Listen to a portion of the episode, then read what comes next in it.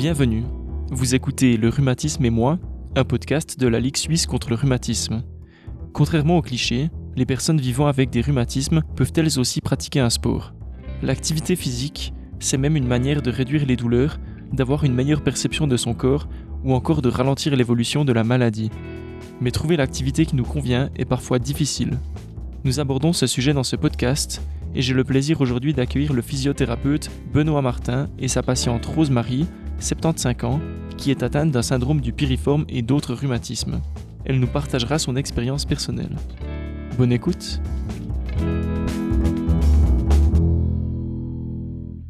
Bonjour à vous deux, comment allez-vous? Très bien, merci. Parfait, merci. Merci d'être venu ici dans notre agence Radar RP à Lausanne. Pour débuter ce podcast, euh, une première question pour vous, euh, Benoît Martin. Vous êtes physiothérapeute. Euh, pouvez-vous nous en dire un peu plus sur votre cabinet en équilibre? Bonjour et merci. volontiers. Donc, je travaille au cabinet en équilibre qui est à Morges.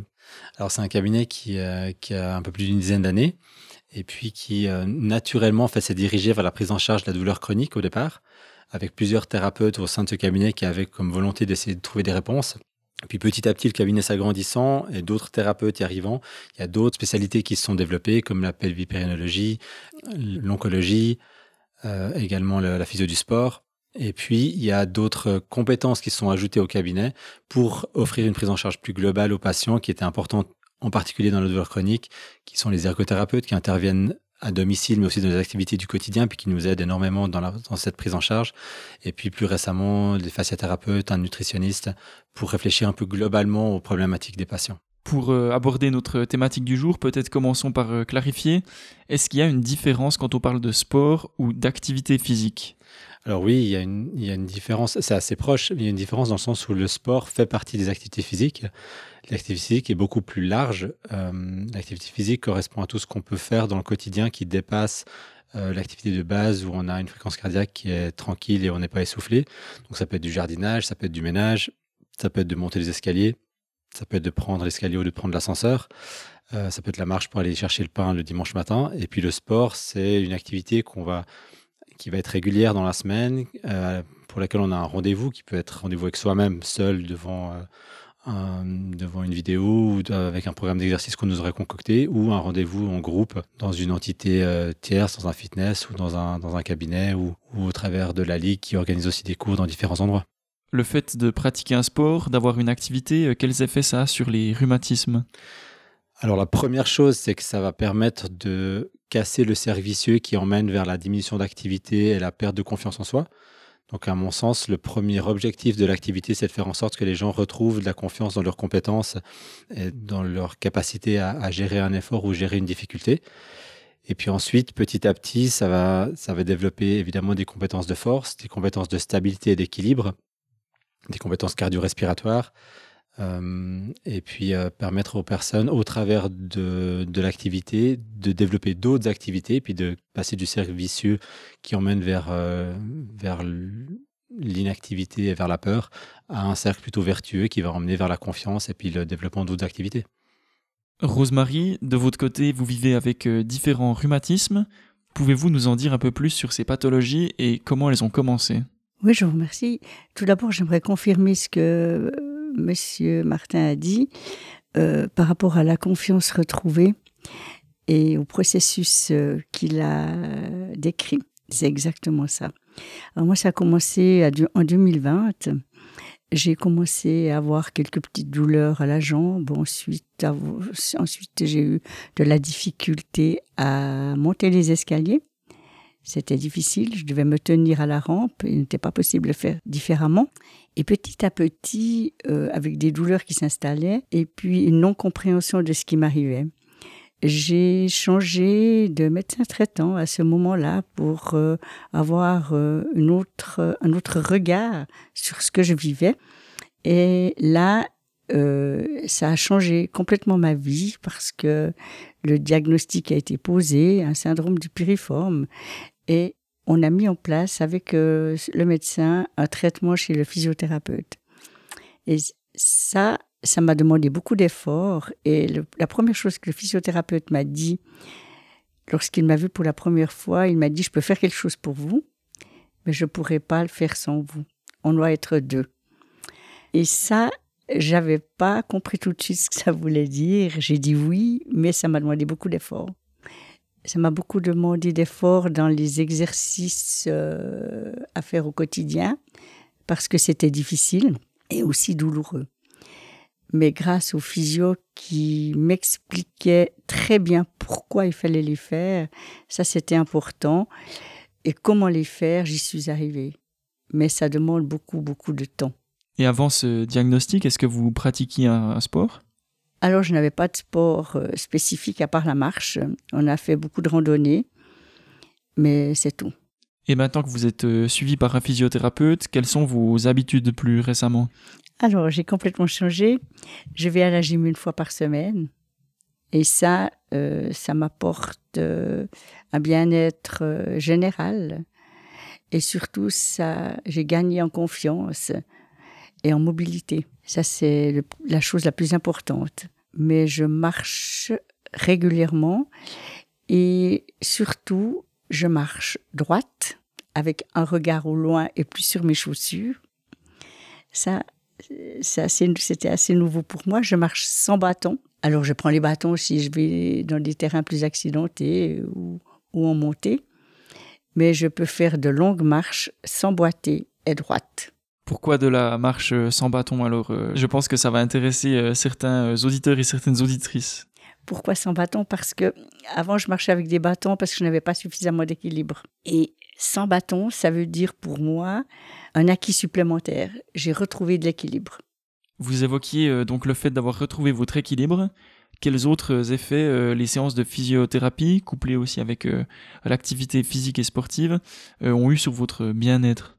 C'est un bien-être, euh, je dirais général, mais une, non seulement la confiance, mais la satisfaction. J'ai, je vois que j'arrive, que ce que je croyais ne pas pouvoir faire, j'arrive à l'acquérir avec euh, l'aide du physiothérapeute qui explique pourquoi faut faire ces exercices-là et puis au fait qui, qui nous apprend en douceur, à ne pas rester sur notre euh, zone de confort, mais ça nous oblige à aller toujours un peu plus loin.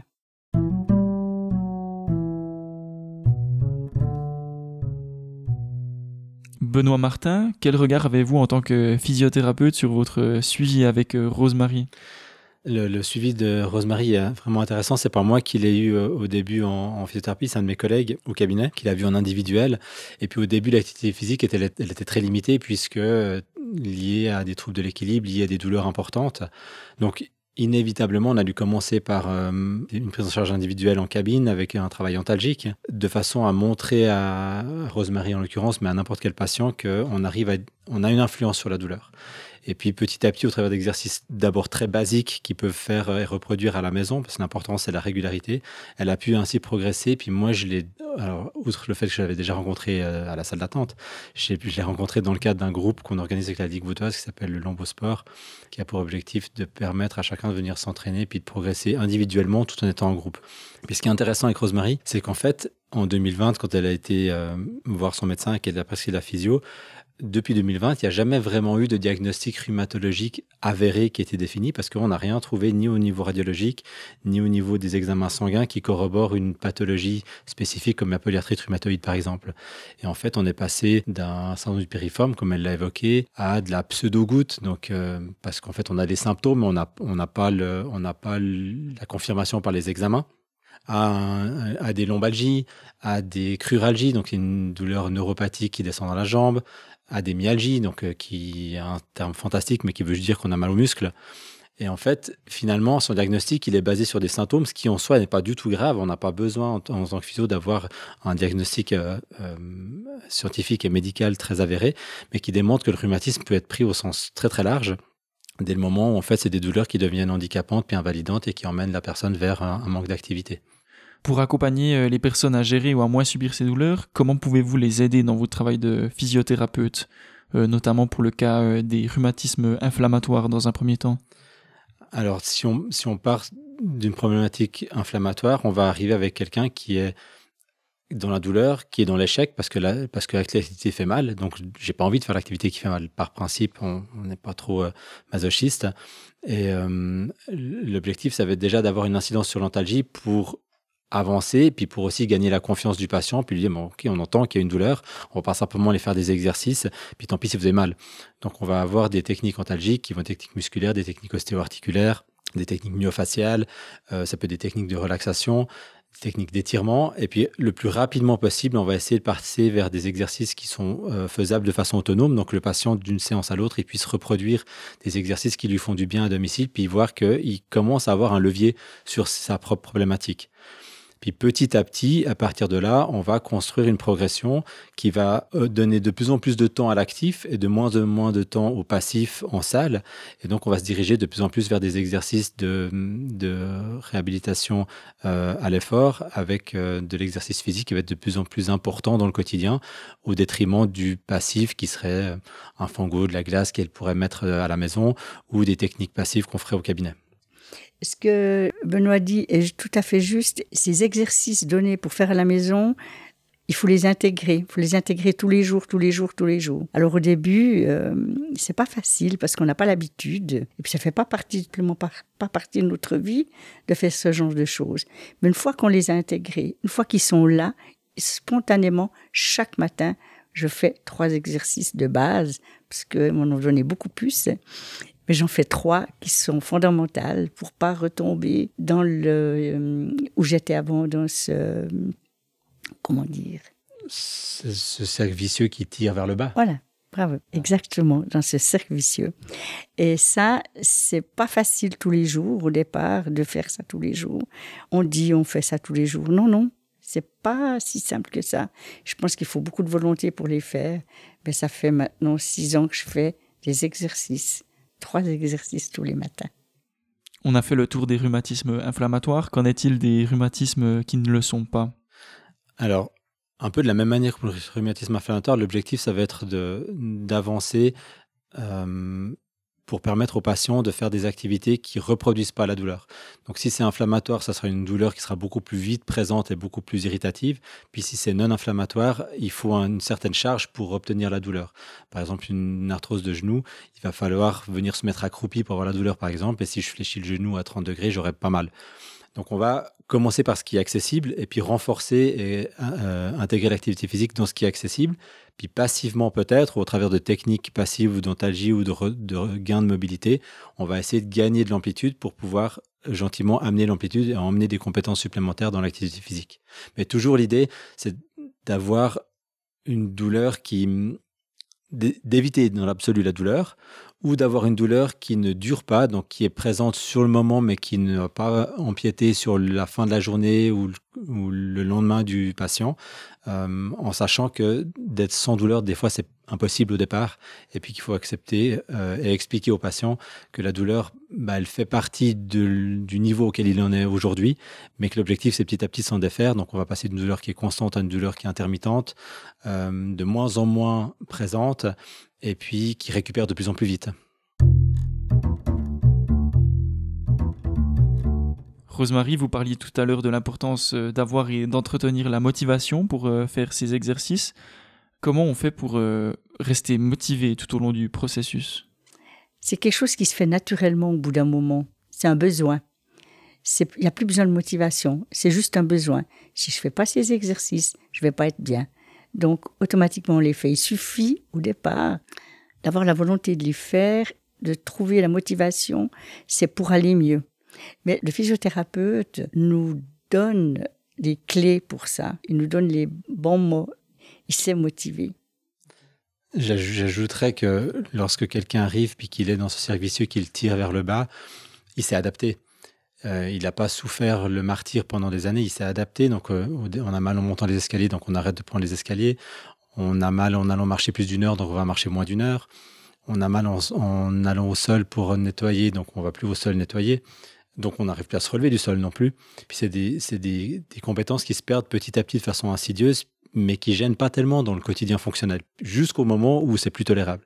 Et puis quand les gens arrivent à ce moment-là, Rosemary, elle parle de 2020, mais elle avait certainement eu mal déjà auparavant, peu et pas systématiquement tous les jours, mais elle avait certainement mal déjà avant.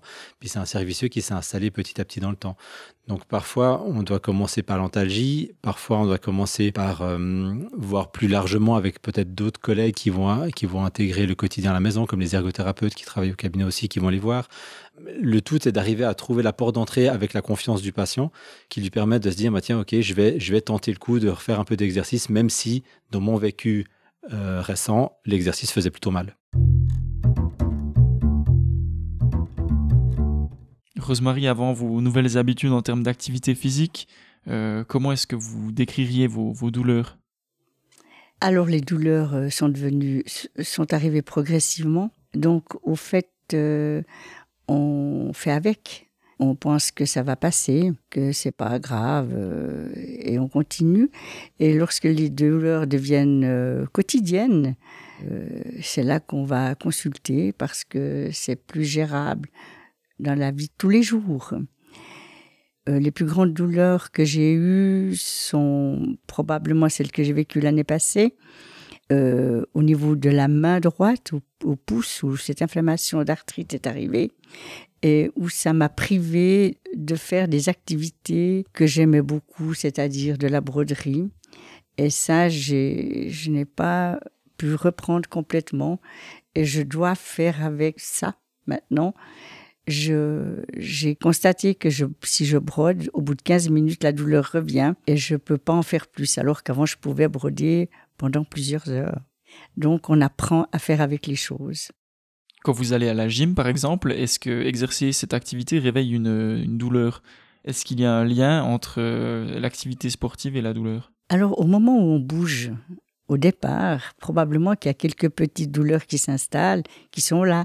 Quand on dit euh, j'ai de la peine à me mettre en route. Mais une fois qu'on est en route et qu'on commence, les douleurs disparaissent et on acquiert un certain bien-être. À la gym, euh, qu'est-ce que vous faites euh, comme activité? À quoi ressemble une séance de gym pour vous? Alors, un petit peu de vélo, un petit peu de marche. J'ai dû apprendre, et ça grâce à Benoît, à marcher sur un tapis de marche on fait des exercices. Euh, alors, c'est du renforcement, du cardio, de la mobilité et de la stabilité. Mais surtout, j'ai appris à me mettre euh, au sol et j'ai appris à me relever. Et pour moi, ça, c'est absolument nouveau. Je n'allais plus à genoux ou coucher au sol.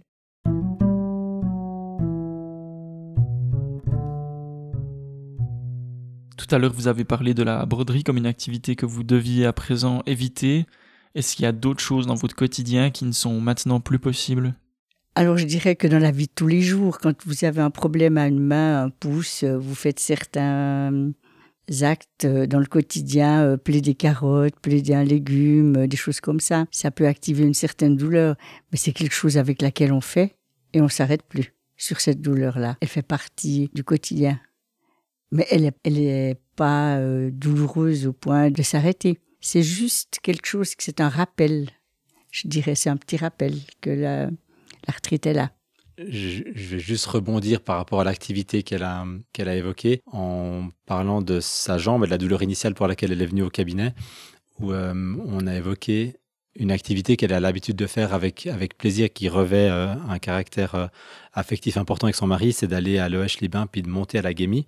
Donc c'est une ascension qui est, euh, qui est dure qu'elle a faite dans le passé. Et puis aujourd'hui, avec l'activité physique, l'objectif, c'est pas forcément qu'elle soit capable de le refaire d'une traite sans douleur, avec le sourire et en chantant, mais c'est le fait qu'elle puisse imaginer s'en rapprocher le plus possible. Alors aujourd'hui, elle pourrait probablement pas Aujourd'hui, si on y allait, monter à la Gamie avec le sourire sans douleur euh, jusqu'en haut. Par contre, elle pourrait envisager, c'est ce qu'elle envisage, de pouvoir partir en étant montée en télécabine de la Gamie pour aller jusqu'à Kandersteg, qui est euh, euh, de l'autre bout du côté de Berne, et donc faire une randonnée qui est longue, qu'elle aurait probablement pas pu faire avant sans douleur ou qui aurait été source de crainte. Et donc les objectifs, ils sont vraiment très individuel d'une personne à l'autre. Pour certains, ça peut être de retrouver la capacité à monter l'escalier.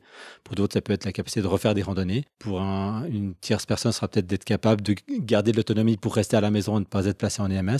C'est vraiment adapté en fonction de chaque personne. Donc, dans le suivi que vous effectuez avec chaque patient et patiente, euh, comment vous les aiguillez euh, pour choisir cette activité euh, physique? Le point numéro un, à mon sens, que je dis toujours quand les patients me posent comme question, cette question-là, c'est le plaisir. C'est-à-dire que quand bien même je sais que la natation ferait du bien à telle personne, si elle déteste l'eau, il est complètement inutile que je l'emmène vers la natation parce qu'elle le fera un petit moment par principe, un petit moment par culpabilité vis-à-vis de moi, puis après elle le fera plus.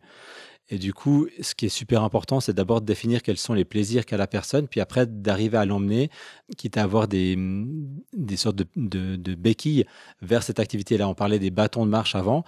Bah pour Rosemary, aujourd'hui, les bâtons de marche, c'est un souvenir et puis c'est la démonstration qu'elle a progressé en termes de stabilité. Mais pour d'autres personnes, le bâton de marche, ça va être le garant de pouvoir aller marcher sans douleur en déchargeant un petit peu le travail sur ses jambes au travers du travail des bras et de maintenir sa stabilité. Donc, on peut utiliser les bâtons, on peut utiliser plein d'autres stratégies pour, ou ça peut être un déambulateur pour quelqu'un qui va simplement marcher au bord du lac, par exemple, sans aller dans, en montagne.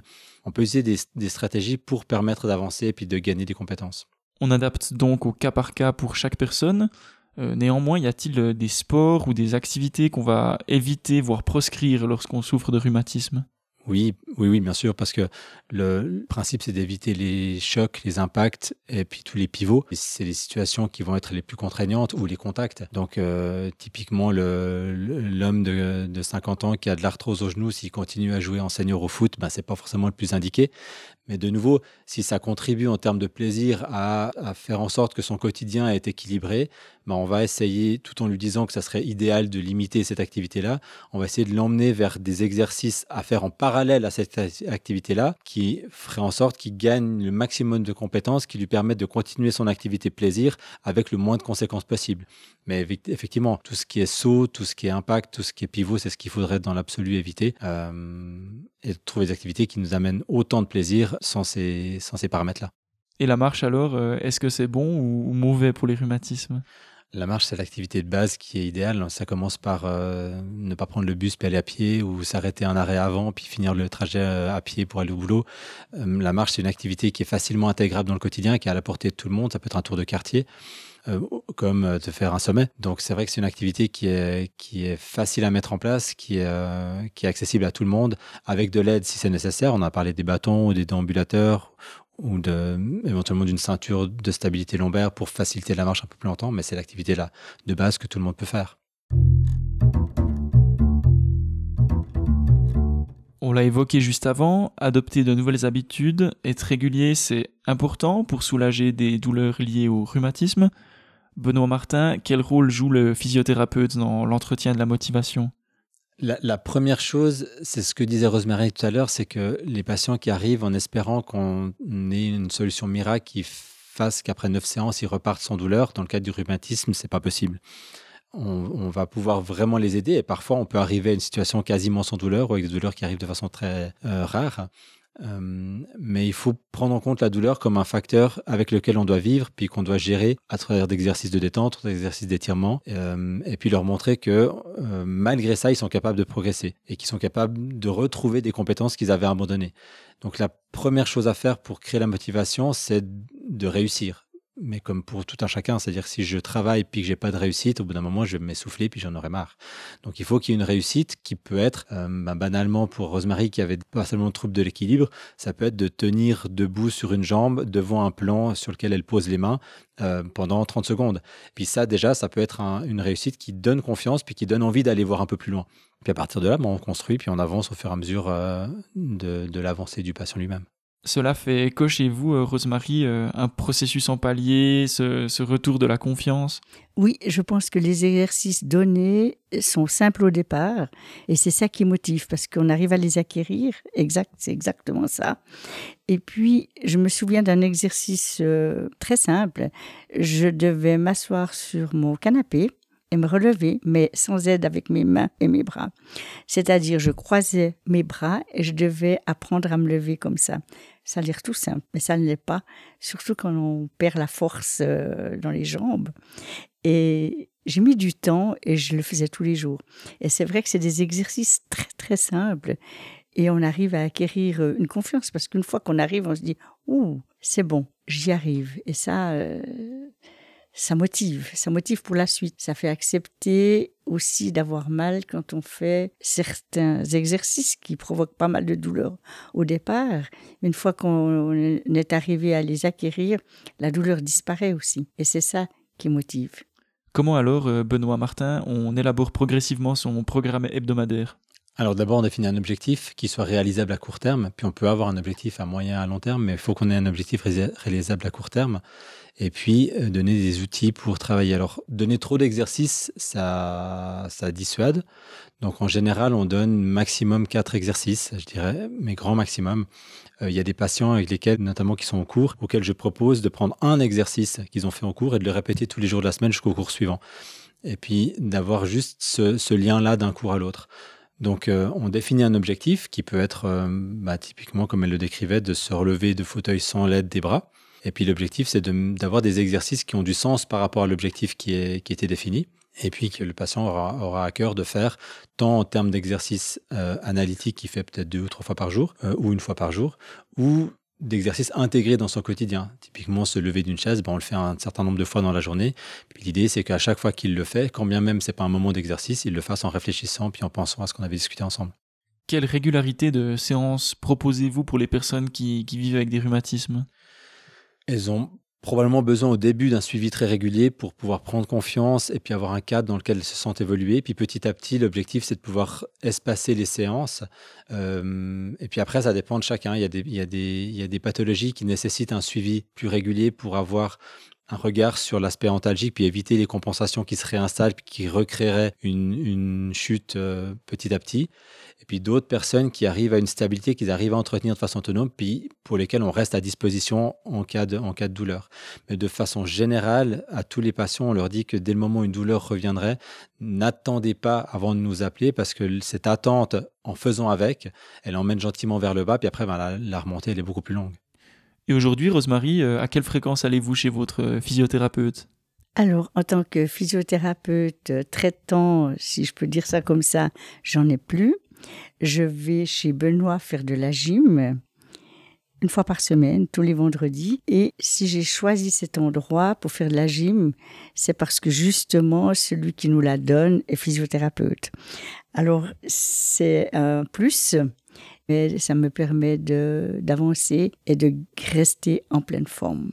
Nous arrivons gentiment au terme de cette euh, discussion.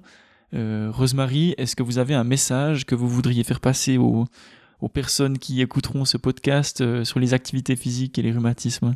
J'aimerais dire à toute personne qu'il faut garder des liens sociaux, c'est très important, et puis qu'il faut bouger, bouger, bouger. Et vous, Benoît Martin, un mot de la fin peut-être? Oui, moi, ce que j'aurais envie de faire passer comme message, c'est qu'il ne faut pas accepter la douleur ou, le handicap comme fait acquis, et puis que ça vaut la peine d'aller au-devant de, thérapeutes pour savoir quels objectifs il est logique de pouvoir me fixer, et puis d'essayer d'avancer comme ça en collaboration avec un thérapeute, puis petit à petit de façon autonome pour ne pas se laisser dégringoler et puis, euh, et puis subir, et qu'il y a toujours moyen de progresser un petit peu, sans douleur dans l'idéal pour tout le monde, et avec les douleurs si effectivement on n'a pas d'autre choix que de, que de vivre avec. Merci beaucoup. Bon retour chez vous. Merci à vous. Merci. Merci à vous d'avoir écouté ce cinquième épisode du podcast de la Ligue suisse contre le rhumatisme.